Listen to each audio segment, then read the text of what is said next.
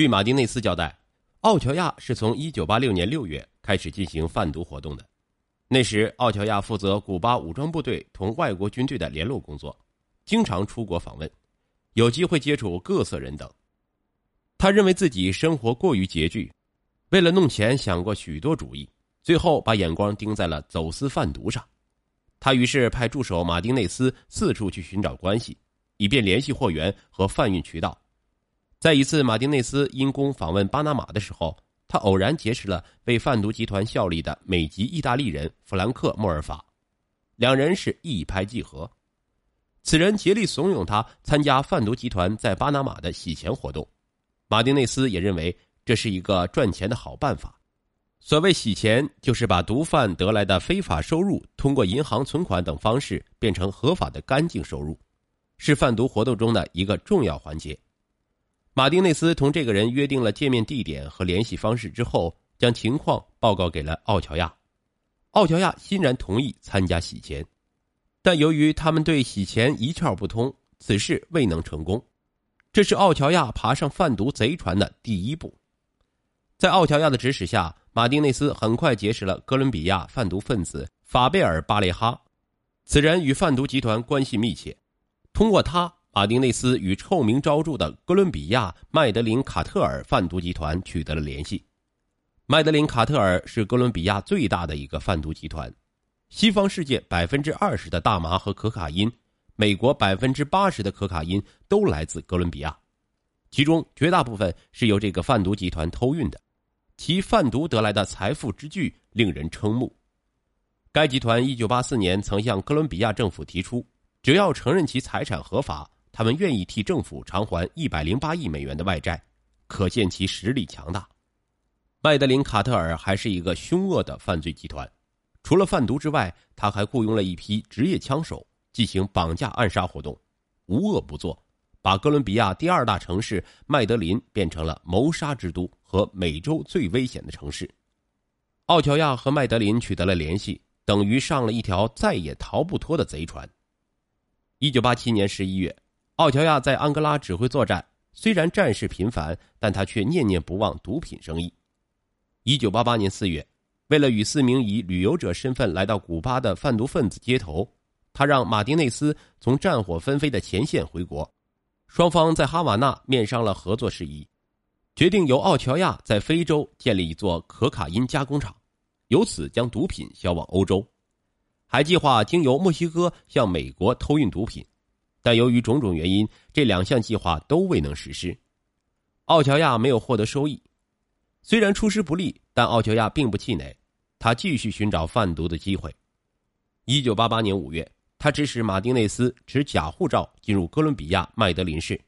与麦德林贩毒集团商量合作事宜。马丁内斯一下飞机就受到贩毒集团的热情接待，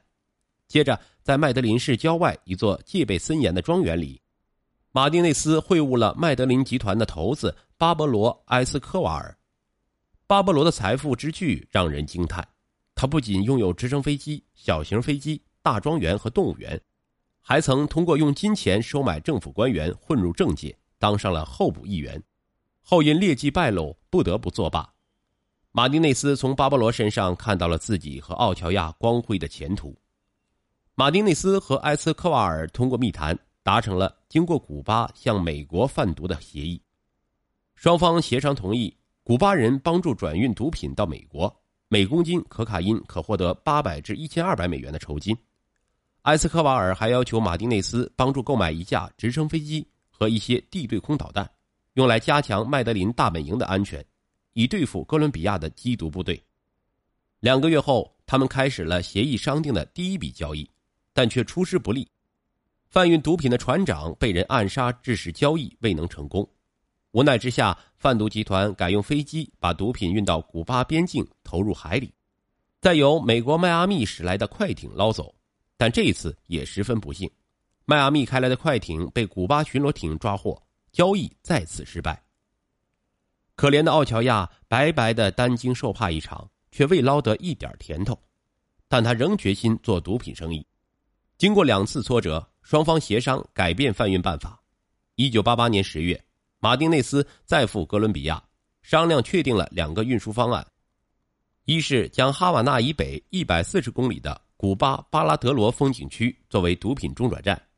由麦德林集团将毒品运到该站，古巴方面提供后勤服务，再由来自美国迈阿密的小型飞机、快艇和游船将毒品运往美国；另一种方案是由麦德林集团将毒品由水路运到古巴海域，古巴方面负责接收。然后送往古巴马坦萨斯省的安全地点，等候美国方面的快艇前来接运。马丁内斯把这些情况向奥乔亚做了汇报，奥乔亚十分满意。对于他来说，只要能获得巨额报酬，什么都可以干。从此以后，风景如画的巴拉德罗再也不得安生，不明国籍的小飞机和小汽艇经常神秘的来来往往，穿梭于巴拉德罗和迈阿密之间，这样。来自哥伦比亚的可卡因等毒品，经过古巴被源源不断的运往美国，去毒害一个个曾经生龙活虎的生命。英雄奥乔亚就这样干起了罪恶的贩毒营生。据司法机构查证，除了贩毒以外，奥乔亚还贪污受贿、倒卖走私，可谓是五毒俱全。奥乔亚曾利用职权之便，贪污了大批古巴友好国家的军费。一九八七年三月，尼加拉瓜要求他帮助购买联邦德国生产的迫击炮弹和火箭发射器，交给了奥乔亚十二万美元。但后来，奥乔亚只给了尼方价值七点五万美元的武器，其余的钱流入了他的口袋。安哥拉政府也曾交给奥乔亚五百万美元，要求他帮助购买五架美国制造的大力神 C 幺三零军用运输机，结果奥乔亚从中扣掉了近百万美元。奥乔亚在非洲担任军事使团团长期间，还大肆进行非法走私和倒卖活动。他在安哥拉担任古巴驻军司令期间，倒卖过食糖、象牙、钻石、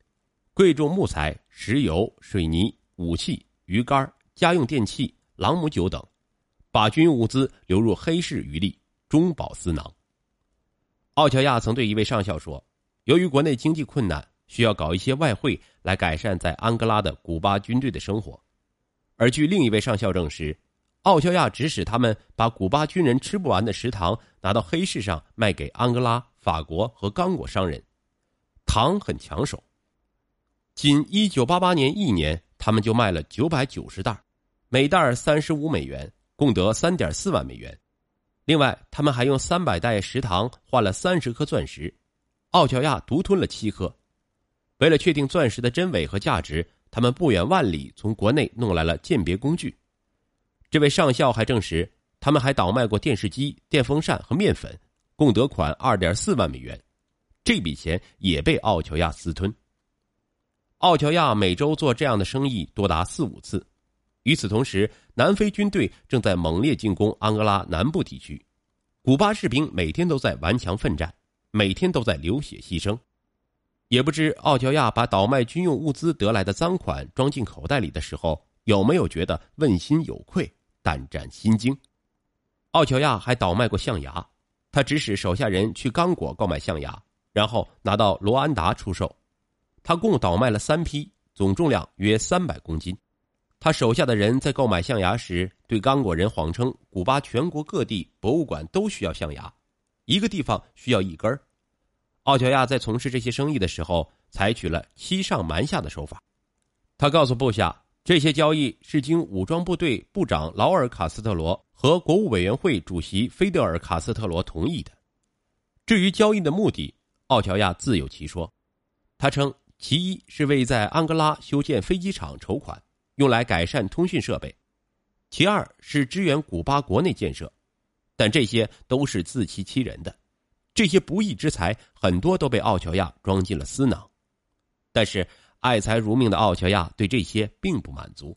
他还多次利用手中的权力贪污和挪用公款。奥乔亚的倒卖活动引起了安哥拉人和古巴士兵的强烈不满，也败坏了古巴的国际形象。安哥拉人认为古巴的国际主义并非像他们政府宣称的那样无私和高尚，而是以盈利为目的的。奥乔亚为了聚敛钱财。终于踏上了走私贩毒、贪污堕落的不归路，且越陷越深，直至不能自拔。由一个受到最高统帅器重的将军、共和国英雄，蜕变成了一个罪行深重的罪犯，最后毁了自己。